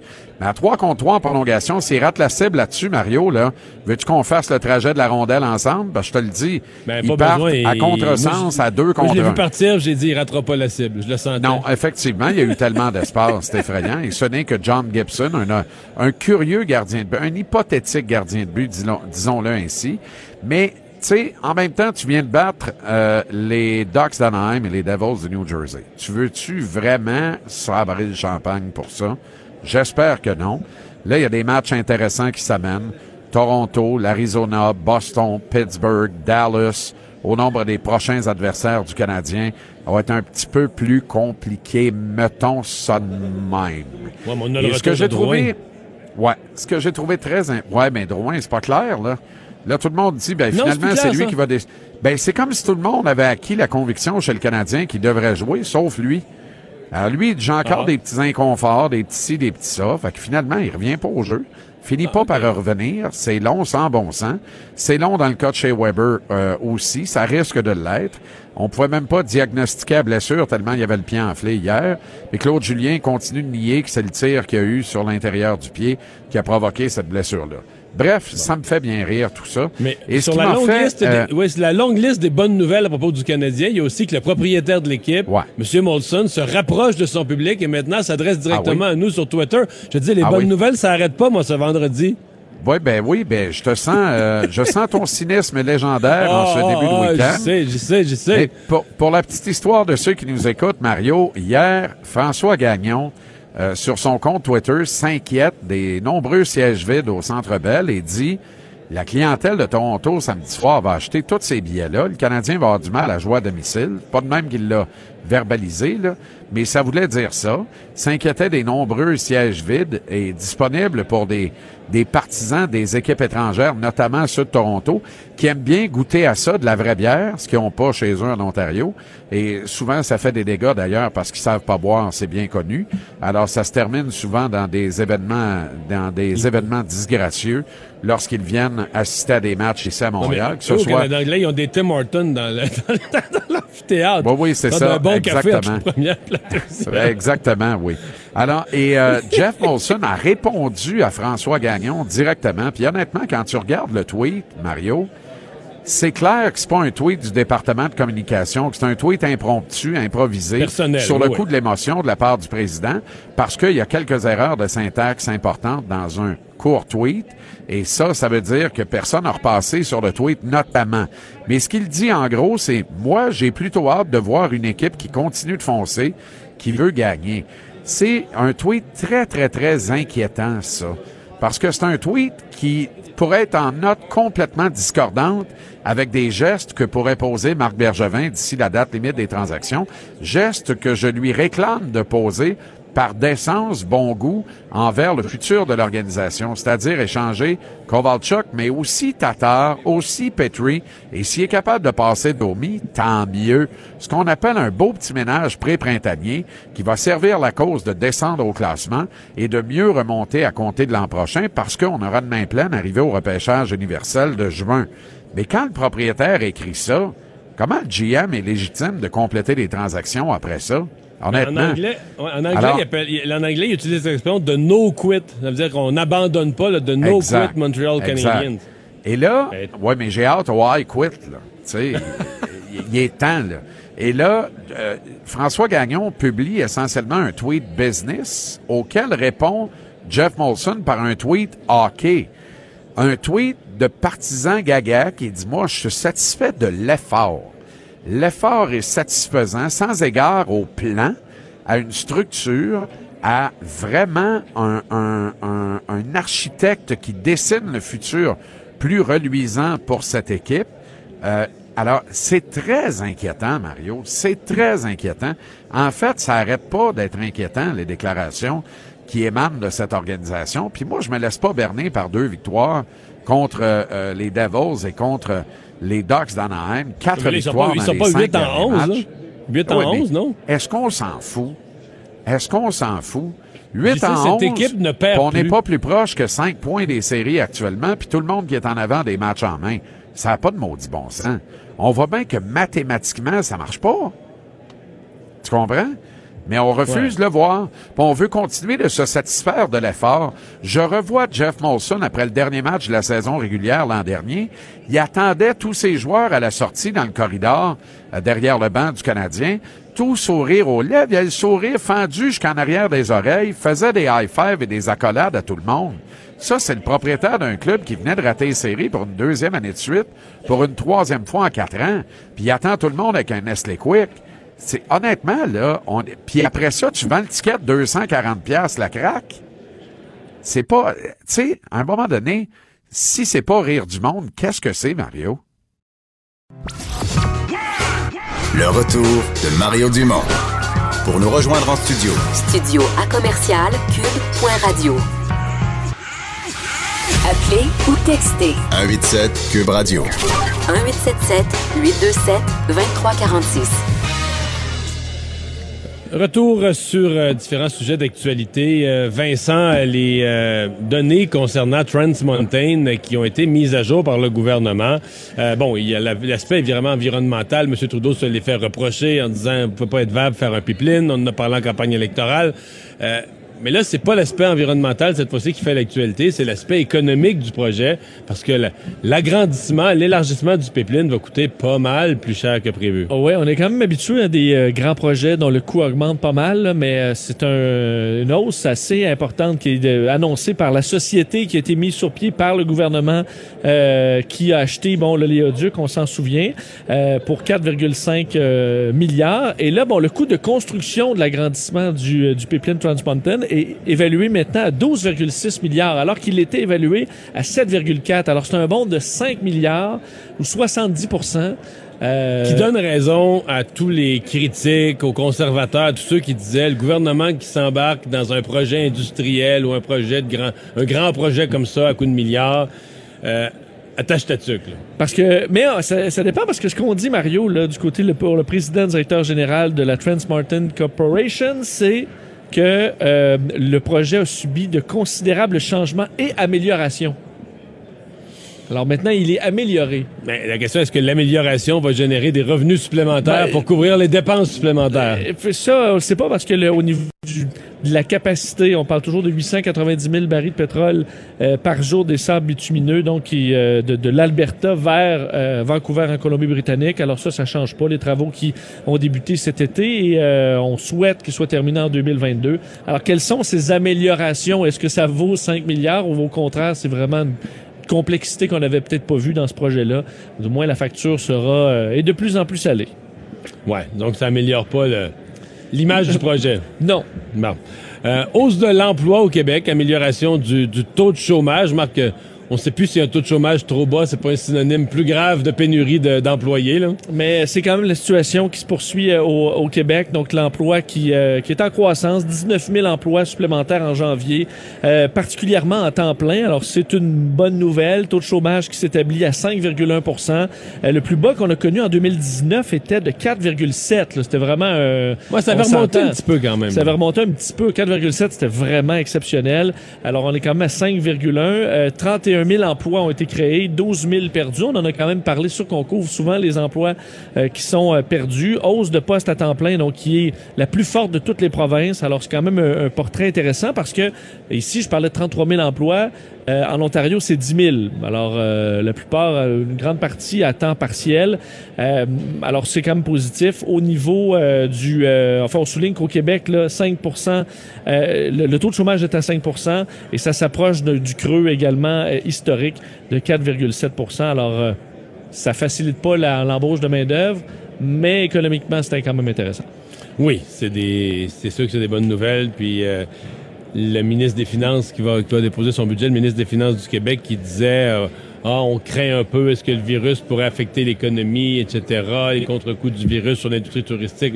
Donc pour l'instant, ça n'a pas l'air de mettre les baromètres au mauvais temps, en tout cas pas pour le, pas pour le Québec. D'ailleurs, on voit les marchés sont assez solides malgré Oui. le, pour Pas en l'instant. Asie, a- ben, plus en Asie, Non, plus en. Asie, mais je veux dire ici, euh, ça, ça, Ouais, ça ouais, on a ouais, une journée très difficile il y a quelques jours, sinon ça se maintient.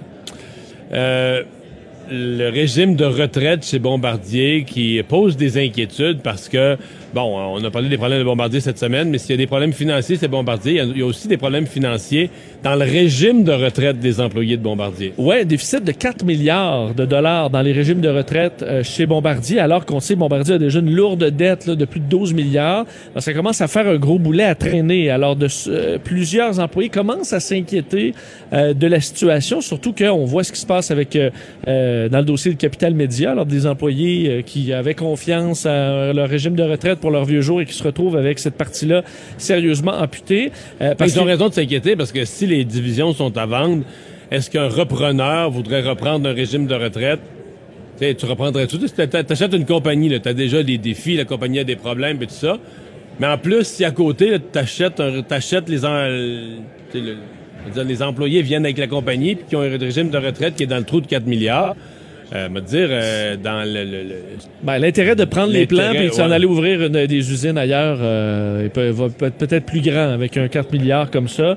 Euh, de sorte qu'entre autres, David Chartrand, le coordonnateur québécois de l'Association internationale des travailleurs de l'aérospatiale, qui disait qu'il n'y a pas reçu de questions là, c- ciblées, précises de syndiqués de Bombardier, mais qu'en général, il y a plusieurs travailleurs qui commencent à se poser des questions là-dessus. Le taux de capitalisation du, des- du régime de Bombardier qui est à 83% la moyenne est à 109 là, dans les 409 régimes de prestation C'est l'employeur au Québec qui traîne le plus gros déficit au niveau de, de, de, ses, de ses retraites. D'autres entreprises quand même qui en ont pas mal. On disait euh, Desjardins est à 2,5 milliards, Hydro-Québec 1,8, euh, Power Corporation 1,7 et Bell Canada 1,5 milliards. Alors, c'est pas toutes les compagnies qui sont financées à au-delà de 100 mais dans le cas où on se démantèle, l'inquiétude est quand même pas mal plus là que chez les employés d'Hydro-Québec, par exemple. Oui.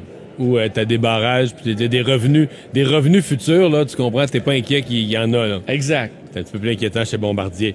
Euh, L'Assemblée nationale est réunie, évidemment, pour adopter le projet de loi 40 sur l'organisation scolaire. Euh, ça n'empêche pas qu'une fois réunis, les députés parlent d'autre chose. C'est le cas de M. Legault, qui est revenu encore, malgré que la commission scolaire English Montreal n'a pas accepté l'argent fédéral pour euh, encourager la contestation euh, de la loi 21. M. Legault est revenu sur tout ça. Oui, sur euh, l'utilisation de 373 000 d'argent public par la commission scolaire pour contester la loi sur la laïcité, notre bureau Donc, parlementaire. Ils prennent pas l'argent fédéral. Mais ils en ont pris d'autres. Enfin, ils en ont pris leur, leur- argent. Et, et- et plusieurs disent, puis je veux dire, je, je- je serais curieux d'entendre l'explication de la commission scolaire. Toi, si je te dis, Vincent, que de l'argent de tes taxes, là, est remise, est remis de l'argent à la commission scolaire. Dans ta tête, c'est pourquoi? Ben, c'est pour s'occuper des, euh, des écoles. des hein? écoles. Pour l'éducation des enfants. Là, quand une commission scolaire qui a 300 quelques mille piastres d'investi dans une cause, puis là, je dis pas si c'était la cause d'un enfant ou du droit à l'éducation, mais c'est pas ça, là. C'est une cause politique. Ils sont pas d'accord, sont en désaccord avec une, une nouvelle loi que le gouvernement, le gouvernement a fait adopter à la suite de débats euh, électoraux, là, pour ou contre euh, une, une- une c'est nouvelle comme- loi oui. sur les, les- les- le port de signes religieux, C'est un débat légitime. On peut être pour, on peut être contre. C'est comme s'ils se battaient contre Trans Mountain. Là. Ouais. On trouverait ça complètement hors sujet. Mais là, ils se. On est crois, eux vont dire, oui, mais c'est parce que nous, on a des enseignants qui. Non, ça n'a pas rapport. Là. Toi, tu es un employeur d'enseignants pour les amener à l'école, mais tes enseignants, ils obéissent aux lois là, dans leur vie. Je veux dire, je- j'ai vraiment, là, je me demande comment. Ça veut dire que c'est des centaines de milliers de dollars qui n'ont pas été utilisés pour l'éducation des enfants. Peut-être qu'il y a des enfants de cette commission scolaire-là qui auraient pu avoir plus de services d'orthophonie. Ben, surtout, est- je veux dire, à 373 000 on a quand même quelques que- professionnels. euh, C'est des piastres, là? Tu peux en avoir quatre, à mon avis. Là. Mais là, c'était là des professionnels. Euh, oui, c'était là- Des oui, avocats. des avocats. Ouais. Des avocats, et ça, ça part plus vite euh, à 373 000 avec des avocats que des... euh, Tu penses que c'est quand même plus cher de l'heure un avocat de ce genre de cause-là qu'un orthophoniste? À mon avis, oui. Oui, à je mon pense avis, oui. D'ailleurs, c'est exactement ce que dit François Legault aujourd'hui, comme quoi c'est troublant parce que l'argent n'est pas allé au- à- pour les services à des enfants, de sorte que euh, Sonia Lebel, elle-même ministre de la Justice, évalue les recours euh, du gouvernement dans ce dossier-là, euh, sur le dossier d'English Montreal. Alors, euh, D'ailleurs, c'est fou ce que ça fait la politique, parce que parce que le gouvernement est en conflit avec la commission scolaire English Montreal là-dessus, le gouvernement veut pas être accusé là, dans la communauté anglophone, puis tout ça d'être un gouvernement un peu dictatorial, puis qui leur enlève leurs droits. Parce que la commission est sous tutelle. Sous tutelle pour mauvaise administration, là, une foule de dossiers, on en a vu dans le journal de Montréal. Euh, mauvaise administration qui les a sous tutelle. Le gouvernement les a mis sous tutelle, sauf pour ce qui concerne cette cause-là, parce que le gouvernement a dit, écoute, là, comme ils nous contestent, ils contestent notre loi 21, ben on peut pas les mettre sous tutelle, les empêcher de nous contester, on va se faire dire que c'est un geste là, dictatorial, puis tout ça. Mais c'est quand même... Ils sont sous tutelle, ils sont sous tutelle pour argent gaspillé. Puis on, là- on peut plaider qu'ils gaspillent l'argent dans ce cause-là. là. Mais là, dans ce cas-là, dans ce cas-là, on les laisse gaspiller parce que là, le gouvernement se dit, pour l'image démocratique, pour l'image de la démocratie, je peux pas intervenir. là. Donc, je, je n'applique pas la tutelle. C'est une méchante patente, je vais te dire. là. Parce que d'après moi, dans la population, il y a pas mal de gens qui vont trouver que c'est- aussi gaspillé cet argent-là. Bon, on l'entend Ah, ici dans nos corridors. bon non, non, mais c'est aussi gaspiller cet argent-là que, leur- de- que des voyages ou des colloques inutiles. là, donner Ah oui. l'argent à des avocats pour une cause qui les concerne pas, là, qui pourrait concerner d'autres. En tout cas, c'est mon, euh, c'est mon point de vue. Euh, un mot sur euh, l'élection américaine, parce que là, on a eu l'Iowa. C'était plutôt long compter les votes. Oui, mais c'est pas terminé. hein. Euh, oui, c'est terminé. Ce- terminé, ce matin, ce matin, ce matin, on a terminé. bon. Mais là, donc, euh, on s'est terminé un matin, vendredi matin, mais là, on est plus, on est déjà rendu au New Hampshire, mardi soir prochain, prochaine primaire. Et là, on se rend compte, on rit bien de ça, l'Iowa, c'est un petit État, puis la première primaire, c'est bien niaiseux, mais ça change la dynamique, pas à peu près. Là. Oui, parce que sinon, euh, plusieurs se questionnaient euh, pourquoi on parle tant de l'Iowa, parce que c'est très petit et tout ça, mais on disait, mais c'est d'être premier, mais et on voit l'effet que ça fait, parce que pour euh, Pete Buttigieg et euh, Bernie Sanders, euh, les deux ont eu, euh, on le vend dans les voiles, disons présentement, alors que c'est le huitième débat démocrate aujourd'hui à Manchester.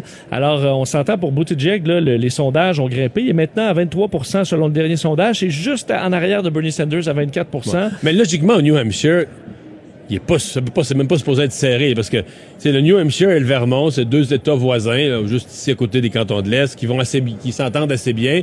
Et le Vermont, c'est l'État de Bernie Sanders, qui il représente euh, le Vermont depuis toujours. La dernière fois, le Vermont et le New Hampshire, c'est des petits États, très, très, très petits en nombre de délégués. La dernière fois, Bernie Sanders les avait emportés haut la main sur Hillary Clinton.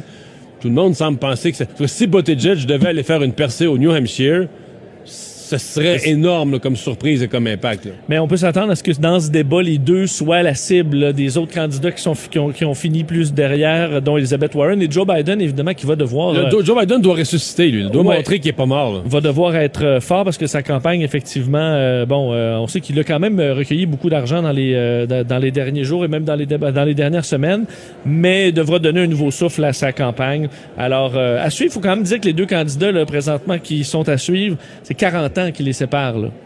C'est un gros Alors, contraste. euh, gros contraste. Alors, on verra dans le débat, mais peut-être que ça permettra de- d'intéresser un peu les gens au débat démocrate parce que dans certains cas, ça a été long et, et Plate. pénible. Long et ouais. Le buzz. Le buzz de Vincent Dessureau. Alors, Vincent, euh, c'est quoi cette histoire? Euh, Dubaï qui ouvre un édifice imprimé en, en 3D. Oui, premier, en fait, le plus grand édifice imprimé euh, 3D au monde. Euh, donc, un édifice de deux étages, 6900 pieds carrés, donc un édifice à bureau. On comprend que c'est pas encore immense là, dans la municipalité de Dubaï, qui va servir entre autres de bureau pour une entreprise de Boston qui fait dans l'impression 3D. Alors, leur système, c'est une espèce de petite grue centrale euh, qui peut monter et descendre et qui va avec un jet constant de matière, une espèce de béton, mais formé entre autres de euh, débris recyclés, euh, donc de différents produits, fait une espèce de petite ligne de pâte qui va sécher et ensuite va repasser éventuellement dessus pour monter des murs tranquillement en les imprimant en quelque sorte. c'est vraiment le principe d'une imprimante. Là, Oui, t'as pas besoin d'employés, t'as pas besoin, enfin à part pour surveiller la machine, mais t'as pas, tu vas pas bâtir l'édifice, c'est tout simplement la machine qui va le bâtir au complet par une ligne continue. là. Alors on va faire les murs et ça va monter tranquillement pour éventuellement sécher, faire des beaux murs en béton. Et euh, semble que ça fonctionne bien, ça permet de sauver entre autres 70% de coûts de main d'œuvre pour la construction et euh, les coûts de construction sont baissés de 90%. Euh, et on utilise aussi évidemment des matériaux euh, bon recyclés, quoique c'est pas toujours super beau pour l'instant. C'est du couche de béton superposée, mais ça permet de faire aussi un design assez euh, hors norme là, parce que tu imprimes à peu près le dessine ce que tu veux puis ça va le faire Euh, et euh, Dubaï souhaite que euh, 30 25 de toutes ces constructions à partir de 2030 soient imprimées 3D alors c'est l'objectif que s'est donné la municipalité dans une vision euh, économique alors, est-ce qu'il y a un marché là-dedans? Parce qu'après ça, tu mets la grue, là, t'as, t'as mets à côté, puis tu te pars un autre, euh, une autre maison. Là. Alors, ça permet de faire un quartier euh, assez rapidement, en béton encore là, mais d'autres matières arriveront peut-être. Alors, des quartiers imprimés, c'est peut-être quelque chose que vous verrez dans les euh, prochaines décennies. Euh, un jeu de mots, un datier qui date? Ah oui, as-tu vu cette nouvelle-là? Qui, Non. euh, qui- J'adore les dates, ceci Oui, dit. c'est ça, t'aimes les dates? Vraiment. Parce Mais que- j'aime les bonnes dates, là. Fraîches, qui sont quand même assez dures à trouver euh, Ouais. en Amérique du Nord, souvent. là. Fraîches, donc ils sont pas séchés du tout, là. Ben, plus fraîches Un peu. possible, mais avec encore le noyau. J'aime les vraies dates, là. OK. Plus, pas mal plus que les carrés aux dates, mettons. OK, bon, tu vois, moi, j'aime les carrés aux dates, mais les dates, là, Il y a une date fraîche, vraiment Ouais. bonne, c'est fou, là. faudrait que tu m'en amènes une, là. Mais là, c'est ça. Juste les dates, là, des, je sais pas, là, une date. Je pense jamais manger ça, mais bon, peu importe. Hein. Faudrait que je goûte à la bonne date. Oui. D'ailleurs, est-ce que tu connaissais les dates de Judée, là, qui étaient au temps des Romains là, un, un délice de l'époque, euh, mais dont les, ar- les arbres, les dattiers, ont disparu après le 11e siècle. Euh, on les a cultivés beaucoup, puis à un moment donné, c'est disparu. Et on a retrouvé des graines qui datent de plus de, de fait, d'à peu près de 2000 ans. Donc, le Jésus était là, là. OK, mais Si c'est une bonne conservation. 2000 ans, et certaines de ces graines-là est encore euh, bon, capables de pousser. Dans certains cas, ça a pris jusqu'à six mois avant d'éclore euh, la, la vieille graine. On lui pardonne à cet âge-là. On lui pardonne, mais maintenant, on, on- on confirme que six dattiers dont les graines sont millénaires, là, donc 2000 ans, sont en train de pousser.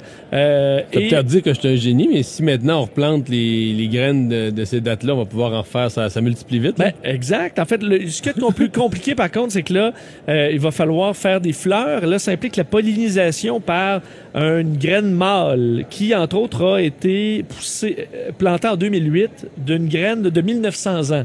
Alors là, on va faire euh, la pollinisation. Ça permettra d'avoir une fleur euh, et des dates. OK, éventuellement. Sauf que les dates devraient être tout petites est plus ou moins intéressante parce que présentement, ce qu'on a, c'est euh, des clones de femelles très productrices qui font des dates de consommation là, normales. Alors, euh, on devrait se retrouver avec des petites dates plus ou moins intéressantes. Mais ce sera peut-être le début de quelque chose. Et on pourra un jour goûter à cette bonne date Mais de pourquoi ça juillet. finit plate de même ton histoire? Pourquoi c'est pas, pourquoi c'est pas des belles dates? Il me semble que toute ton affaire, ça, ça aurait la seule manière que ça pouvait conclure, c'est que ça nous donnerait les meilleures dates de l'humanité, là. Non, mais je- en fait, c'est qu'on dit cette date-là, là, dans des livres anciens, certains auteurs là, de grands livres d'il y a 2000 ans écrivent et décrivent ce goût de date là, si délicieux. Ouais. C'est sûr qu'il n'y avait Mais pas ça, les dates d'aujourd'hui qu'il y a ça. à IGA. Là. Là, regarde, on va se méfier de l'ancien temps. Oui. Moi, j'ai eu la chance d'aller en Crète, île de la Méditerranée qui appartient à la Grèce. Et euh, c'est magnifique. C'est une super Oui. belle place. C'est un de mes endroits préférés que j'ai aimé dans le monde. Mais eux se vantent localement qu'ils font un vin rouge qui n'a pas eu, parce que le vin rouge, à cause d'une maladie des champignons, là, tu comprends, a été euh, éradié. La plupart des pays ont tout perdu. Ouais, il y a le phylloxéra. Phylloxéra, en- exactement, qui a tout détruit. Et donc, ayant tout détruit, ben, ce qu'on reproche, c'est qu'on a planté partout toutes les mêmes affaires. Du Cabernet Sauvignon, du Merlot, de la Syrah, de la Grenache. Une liste assez courte là, de mais où on fait 95% des vins avec toutes les mêmes. Là, on dit, bah, c'est plate, toutes les mêmes cépages partout. OK? Oui. Donc, les gens en Crète te disent, nous, là, on a un cépage vraiment là, local qui date du temps de Jésus-Christ. C'est vraiment quelque chose d'original. Il est pas mort à l'époque où le phylloxéra a tout tué. Là. Nous autres, ici, on était protégés, c'était une île. Hey, tu goûtes au vin, là? oui. C'est pas croyable, là. C'est c'est pas, pas bon, là. Je peux pas le dire à la radio, là. OK, c'est dé- c'est dégueulasse. C'est incroyable. Innommable. Ça ressemble aucunement à du vin que t'as jamais bu. Oublie le vin de dépanneur, mais tout le reste. Mais le sirop Lambert, c'est un autre liste. c'est épouvantable. Mais voyons. Fait que là, tu te dis. Mais ça rend pas compte. Non, mais, mais écoute bien mon raisonnement. Oui. Puis là, après ça, je repense à ça. Je me disais, tu sais, on aime le bucolique, c'est vieux, c'est original. Puis là, on se dit, ah, c'est-tu plate, là, quand il y a eu le phylloxéra, l'humain a replanté partout, du cabernet sauvignon, de la syrah, Ouais. de la grenache. Peut-être parce que c'était bon. Peut-être que tous ces humains individuellement en France, en Italie. Ça ne tentait pas de planter de la piquette. mais tu crois, tes, tes vignes meurent, là. Une fois que t'as fait ton deuil, t'as braillé, tu peux pas croire que tes belles vignes sont mortes, il faut qu'on en plante d'autres. Tu complètement sauté de dire, ben, On va prendre les bonnes. on va prendre les bonnes, on va prendre les meilleures. que- Non? J'avoue que les vieilles vignes à mon arrière-grand-père qui étaient dégueulasses, qu'on gardait pour la forme, Ben là, tu peux les déraciner. on n'en replantera pas d'autres de ça, là. Fait Donc, tu penses peu- que peut-être Jules César- Ça, c'est ma leçon de la crête, ma leçon crétoise, là. Fait que tu peux te dire Jules César qui mordait dans sa bonne date, mais peut-être qu'aujourd'hui il va n'importe quel supermarché. Il va chez Adonis, puis il capote déjà. là, c'est ça, il en pleure des yeux. Là. Oui, oui, oui. Mais c'est ça que je me dis que, que dans le temps des noces de Cana, là, quand ils ont fait le vin par pot, là, puis ils disaient tu sais, que c'était des libations euh, incroyables, là. Peut-être que ce vin-là, je te le mettrais sur la table à soir, là, puis tu ferais une faste. Ouais, je ferais pas, même pas une sangria avec. Là. Ouais, bon. Euh, pas facile. Euh, J'avais pas lu la Oui. Pas facile de consulter de la porno lorsqu'on est religieux. non, effectivement, c'est plus. Est-ce euh, que, des- est-ce que le site Pornhub a été répertorié au Vatican? Ben non, mais en fait, je dis religieux, mais mettons quelqu'un de très croyant, là, religieux, mais à la religieux de maison, là. Ok, religieux de maison. Catholique, mais tu sais, euh, intense. Euh, on explique aujourd'hui dans euh, une étude qu'on a fait Tu veux dire auprès que. Pornhub rentre pas dans son... Non, ça rentre euh, Ça partout. c'est ce qu'on se rend compte d'ailleurs.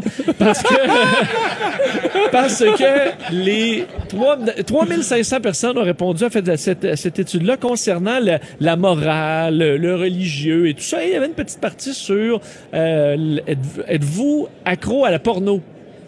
OK? Et on se rend compte que les gens qui se disent plus religieux ont tendance, de un, à se auto-diagnostiquer plus facilement comme étant accro à la porno alors qu'ils ne sont pas.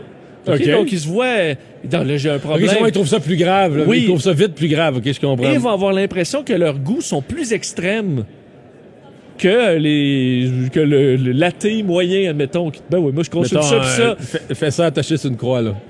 Oui, ben non. non, mais, non, mais quelqu'un qui a des goûts, admettons, euh, no- normaux, mais un peu flyés. OK. Le religieux, lui, va se dire, je- ça dérape complètement, alors que l'athée va trouver ça normal. Et, et ça, ça, ce que ça fait, c'est que ça amène des faux diagnostics, semble-t-il, dans les cabinets de psychiatres et C'est psychologues. parce que les gens s'auto-diagnostiquent Ouais. puis vont consulter avec Là, ils vont dire, Ah, là, j'ai vraiment un problème, ça gâche ma vie, là, ça me cause, cause du stress, je suis toujours rendu sur de la porno, je regarde des affaires pas possibles. Alors, alors on invite... Là, le médecin dit, ouais, mais là. Finalement, c'est quoi que tu regardes? Puis il dit, ben là, deux femmes. Tu sais.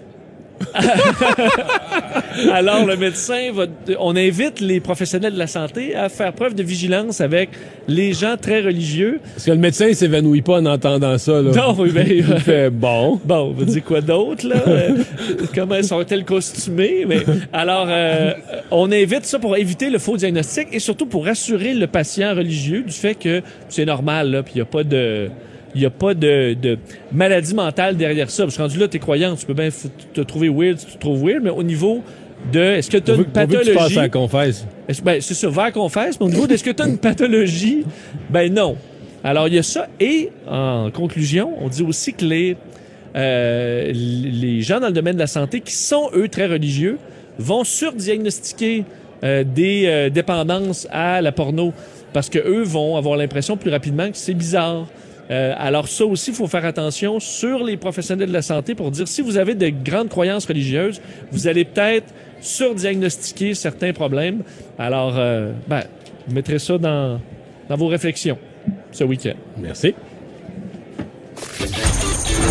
Les têtes enflées. Voici Master Bugarici. Et bonjour, Master. Salut Mario. Mario, je te dis tout de suite, tu verras pas mon historique de téléphone de consommation web. Je te dis tout de suite, si tu vas aller là, on n'ira pas. On va pas là. On va pas là. Hey, comme à chaque vendredi, à cette heure maintenant, on va faire comme des petits concours. Je sais pas si tu te rappelles, la fin de semaine du Super Bowl, on a Oui, fait un oui, petit oui. concours entre vous deux. Puis je pense que c'était pas très loyal parce que tu te connais beaucoup plus Ben là, que c'est Vincent. Vincent qui a failli gagner. Il y a eu Ouais, les deux premières, mais ouais. ça, ça a mal fini. Il a quand même Ouais, perdu. Fait que là, je me suis dit aujourd'hui, je pourrais peut-être en refaire ça, mais peut-être favoriser un peu Vincent, mais on va rester assez large, fait qu'on va aller du côté de l'aviation. Oh! Mais je, mais je- mais je sais, Ah ouais, c'est Live Master, ça mais c'est je le sais, mais je sais que Mario, t'es quand même fort dans pas mal tout. le Puis ça va être assez simple, on va y aller avec des vrais ou faux. Puis là, écoute, on n'est pas dans la grosse technique, on reste assez large, mais des faits assez intéressants. Pour la plupart des compagnies d'avion, lors des vols commerciaux, les pilotes sont obligés de consommer les mêmes repas que les passagers à l'intérieur de l'avion et le plus important serait que les deux pilotes ne peuvent pas consommer le même plat pour éviter des empoisonnements alimentaires. Est-ce vrai ou faux? Ouais, mais c'est vrai. c'est vrai. C'est vrai. Il a jamais le même, là, ouais. C'est vrai, c'est vrai. S'il y trouvais avait ça- un mec qui serait empoisonné, euh, oui. Mais je trouvais ça loufoque qu'ils peuvent pas amener leur lunch, mais en tout cas. Sur un Boeing 7, euh, 747, il y aurait à peu près 6 millions de morceaux pour la construire. Oh! Vrai ou faux? Ah, c'est une bonne question. Moi, je dis que c'est plus. Je dis que c'est faux, c'est plus. Tu dis plus? 6 millions. J'avoue que. Ah, ben, je vais dire vrai. T'as raison, Vincent, c'est vrai. Ah, c'est vrai. J'ai voulu faire l'intéressant. Je les avais toutes comptées. je les ai toutes comptées. ouais, c'est ça. Il y aurait plus de 50% de la population terrestre qui serait très, très apeurée et ont vraiment peur de voler. Si on parle de 50 50? Ouais. Non, faux. Bon, ouais, ben, moi, je dis vrai. 50 il y en a oui? Oh, c'est faux, c'est 80% des gens. OK. Là, tu Oh. pensais que c'était moins. Moi, je pensais que c'était moi. Mais j'ai gagné quand tu même. Tu m'enlèves pas mon point, toi. OK. C'est un vrai ou 80 faux? des gens. Un vrai ou faux, c'est un vrai ou faux. OK, c'est bon. Non, mais 80% des gens ont peur de voler. Oui, ça serait ça. Mais entre autres, t'as des pays où les Mais gens vraiment- volent pas du tout. Là. Alors, tu Ouais. peux imaginer, euh, en Inde, euh, à mon avis, le taux de, il doit être assez élevé. Mais vraiment, gens qui ont peur vraiment, d'avion. moi, dans- si tu mets 80% faut que tu me mettes là-dedans, c'est sûr. là. J'aime Ouais, quand même là-dedans, c'est sûr. j'ai pas peur, j'aime juste pas ça. Mais c'est quand même beaucoup, 80 Et il y Là, aurait, si tu veux m'amener aussi vite sur quelque chose qui a des roues, euh, je laisserais faire l'avion. OK. En TGV. comme dernière question, il y a, parce que vrai ou faux, il y aurait seulement 5% des habitants de la Terre qui auraient voyagé. Seulement 5% En avion. là. En avion, oui, sur les vols commerciaux. Ouais, Oui, tout à c'est fait. vrai. Ça, Ben, 5 5 ouais. 95% de la Terre qui est pauvre. Oh, ouais, c'est vrai ça. Ben, moi, je, vais, je dirais un petit peu plus. Je vais dire faux, peut-être, pour te donner la Oh victoire, my Mario. God. S'il a donné la Ah victoire, oui, bon. c'est Mario qui a la victoire, bravo. Mais non, hey, on l'oublie, il y a beaucoup de monde pauvre. C'est ça, Ouais, mais j'allais 5%, dire c'est plus même- 10. Ouais, moi aussi. Non, puis t'as quand même beaucoup de gens plus âgés qui ont d'une génération. Non, t'a- t'additionnes tous ceux qui n'ont jamais euh, pris l'avion. là. Je vais dire différent, là. J'ai Ah, quand même parce que donne- surpris. On est quand même une belle semaine. On finit ça ce soir ici avec Ah euh, oui. les, les têtes enflées à 17h. Il y a Richard qui est assis de l'autre côté, qui lit des livres, qui a l'air d'être bien prêt. Je sais pas s'il il, est en train de regarder l'actualité pour être prêt tantôt. Vanessa va-t-elle arriver en retard? Je ne sais pas, mais moi, je suis là et je suis prêt pour une grosse soirée aux têtes enflées. 17 h et c'est dit à partir d'ici, c'est que nous sommes à Expo Habitation au Stade olympique. C'est de là que vous aurez les têtes enflées. On s'arrête. Mario Dumont. L'analyste politique le plus connu au Québec. Cube Radio. Autrement dit. Vincent, on a parlé plus tôt dans l'émission de ces mots de tête d'un couple de Québécois, mais ils sont pas les seuls avec des, des croisières euh, où des cas de coronavirus sont, sont répertoriés. On va parler tout de suite avec Patricia Gravel. Elle est agente chez Croisière pour tous, agence spécialisée en croisière. Bonjour, Mme Gravel. Bonjour, vous allez bien? Oui, euh, nous, ça va bien. Est-ce que l'industrie des croisières vit un peu de nervosité avec euh, ces bateaux, puis commence à en avoir quelques-uns où euh, on est obligé de mettre les gens en quarantaine? Oui, mais en fait, ce qu'il faut comprendre, c'est que les navires où les gens sont en quarantaine, c'est des croisières qui ont débuté avant que ça devienne plus problématique. Euh, les prochaines croisières à venir, il y a des mesures qui ont été mises en place pour éviter que ça arrive justement des situations comme ça. Entre autres, ils vont, euh, les compagnies de croisière vont refuser à bord les gens qui ont transigé par la Chine entre les 15 à 30 derniers jours. Puis il y a plusieurs mesures qui sont mises en place pour éviter justement de devoir remettre des navires en quarantaine. Donc, les, les compagnies ont pris la chose très au sérieux. Le voyant les expériences douloureuses qui sont vécues par quelques-uns, les compagnies ont pris la chose très au sérieux. Oui, exactement. Il y a certaines croisières qui ont changé leur itinéraire. Il y en a d'autres qui ont été annulées complètement. Puis sinon, les croisières régulières qui vont pas dans les endroits euh, à risque ont mis des mesures supplémentaires.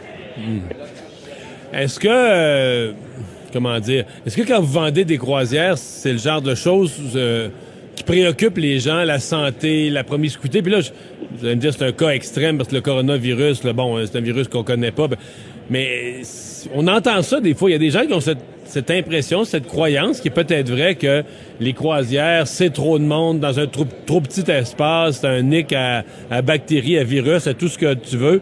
Qu'est-ce que vous leur dites? Est-ce que les gens posent cette question-là? Qu'est-ce que vous leur dites quand ils la posent? Les compagnies de croisière ont des mesures d'hygiène assez élevées. Entre autres, ils axent beaucoup sur le lavage de mains. On a toujours un questionnaire médical à remplir avant d'embarquer sur la croisière. Euh, ce qu'il faut se dire, c'est un peu un voyage en train, un voyage en avion, n'importe quel endroit, un spectacle de musique où il y a plusieurs gens qui sont ensemble. C'est sûr que euh, il y a plus que de il y a plus de risque de transmission. Que d'être enfermé seul dans son appart, là. oui, exactement. Mais par contre, justement, pour pallier à ça, les compagnies euh, utilisent des mesures d'hygiène qui sont probablement plus élevées que bien des gens vont faire au quotidien. Mhm. Euh, le cas que vous voyez à l'heure actuelle d'une quarantaine, les gens enfermés dans la cabine, euh, vous surveillez le marché, vous travaillez là-dedans depuis un peu de temps. là. Qu'est-ce que- c'est, c'est- c'est jamais vu dans l'industrie de la croisière? C'est une, c'est une première, ça? C'est une première euh, des gens confinés aussi longtemps que ça, euh, en quarantaine sur un navire de croisière. On a déjà vu des gens débarquer de, de croisière, puis là, aller en quarantaine, mais c'est la première fois que moi, je vois ça. Ouais. Parce que là, pour, pour eux, là, c'est pas, euh, c'est, une situation assez, assez pénible, enfermé dans sa cabine. Si vous êtes dans une Oui. cabine intérieure sans fenêtre, euh, l'espace est plus que restreint. C'est tout petit. euh, donc ça, c'est, c'est le cauchemar, là. Oui, exactement. Par contre, pourquoi ces, me- ces mesures sont mises en place quand même pour une certaine sécurité? Donc, si oui, moi, si moi je suis euh, enfermée dans ma cabine intérieure sans fenêtre, mais que euh, j'ai pas aucun symptôme du coronavirus, ben je vous dirais que j'aime mieux rester dans ma cabine que d'être en contact avec ceux qui pourraient l'avoir. Ouais. Donc c'est ça, c'est une euh, c'est une protection. Euh, Est-ce que vous sentez, euh, je sais pas, que là on est quand même en février, ça peut être une période où le, goût de partir en croisière va venir euh, chatouiller les gens. Est-ce que vous sentez que le, téléphone sonne moins? Est-ce que pendant quelques jours ou une couple de semaines, vous avez l'impression que les ventes pourraient ralentir, euh, ne serait-ce que par les gens voient ça aux nouvelles, puis là ils, ils viennent plus nerveux? C'est sûr qu'on peut voir qu'est-ce que ça va donner. Pour l'instant, les gens nous en parlent, sont curieux. Ils demandent les mesures qui sont mises en place. Euh, mais les gens ne sont pas effrayés de réserver un voyage dans le futur. Euh, Est-ce qu'il y a des rabais? Est-ce qu'il y a des aubaines à cause de ça? Est-ce que ça génère euh, des, des- de la part des compagnies une réaction de dire Oups, là, les gens sont plus nerveux, posent plus de questions, on va baisser les prix pour continuer à vendre? on n'en a pas vu encore. C'est assez récent quand même toute cette Ouais. euh, situation-là. Euh, Donc, y a pas euh, présentement, présentement ça n'a pas généré de, de baisse de prix euh, significative. Non, pas pour l'instant. OK. Et les gens. euh, Est-ce que vous avez des gens, par exemple, des croisières vendues où les gens vous rappellent et sont plus sûrs de partir? Est-ce que ça, vous l'avez vécu au cours des, des- des dernières heures? Nous, on a, euh, on est entré en contact avec tous nos clients qui rentrent, qui partent prochainement. Donc, tous les clients qui Vous avez partent pris les devants. Oui, exactement. On a communiqué avec eux. Euh, maintenant, certains nous posent des questions, mais il y a personne qui nous a dit qu'il préférait annuler sa croisière. Là. OK. Ben, merci de nous avoir parlé. Patricia Gravel, agente chez Croisière pour tous. On s'arrête pour la pause. Le retour de Mario Dumont. Parce qu'il ne prend rien à la légère. Il ne pèse jamais ses mots. Cube Radio. Une grosse semaine dans l'actualité internationale à discuter avec Normand Lester. Bonjour, Normand. Bonjour. Et ça commence avec l'acquittement de Donald Trump, évidemment, un événement majeur euh, de la, de la semaine. Oui, su- surtout que c'est un type qui a commis donc les, les activités illégales et contraires aux droits qu'on lui reprochait, mais malgré ça, la majorité républicaine des sénateurs l'a acquitté. Écoutez, la preuve accumulée là, démontrait clairement qu'il a utilisé son poste de président pour obtenir des avantages politiques personnels en obligeant l'Ukraine à lui fournir des informations dommageables sur son principal adversaire. Également empêcher que des témoins directs de ces manipulations viennent euh, témoigner devant le Congrès et le Sénat. Donc, ce fut un, euh, un, un- procès vraiment singulier où aucun témoin n'a été entendu, aucune preuve n'a été déposée. Il a donc il a entravé, puis a réussi à entraver le processus judiciaire. Euh, c'est vraiment là quelque chose de, de vraiment troublant. Il y a seulement un sénateur républicain, Mike Romney de l'Utah, euh, qui euh, s'est pas fait complice là euh, de Trump, mais les autres l'ont aidé, ont collaboré, ont avec lui, ils ont en- entravé la procédure de destitution. Et puis ça, Mais, mais, mais il en est sorti. euh, Il en est sorti triomphant jusqu'à un certain point. Le lendemain matin, il exhibait les journaux. euh. Oui, oui. C'est- C'est ça qui est. Écoutez, c'est un résultat fatidique pour l'équilibre des pouvoirs entre l'exécutif et le législatif aux États-Unis. Cet, cet équilibre-là est maintenant rompu et tous les sondages, je pense qu'il y en a quatre jusqu'à maintenant, qui ont été publiés depuis, indiquent que l'acquittement de Trump l'a fait monter dans les sondages. Euh, puis, comme vous, comme vous le dites, dans ses discours, parce qu'il en a fait euh, trois ou quatre qui ont suivi sa victoire, il a grossièrement insulté ses adversaires.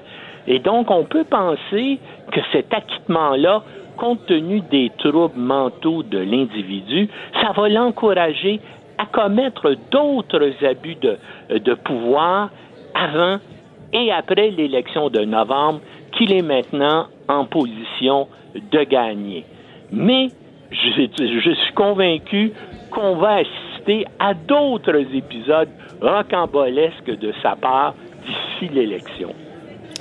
Euh, Normand, les pays occidentaux qui condamnent euh, le carnage en Russie, en Syrie, Oui, c'est. hein, hein, Pense, qu'est-ce qui arrive? Moi, moi j'ai de la misère à comprendre comment des êtres humains peuvent subir là l'enfer que les Syriens subissent depuis 2011.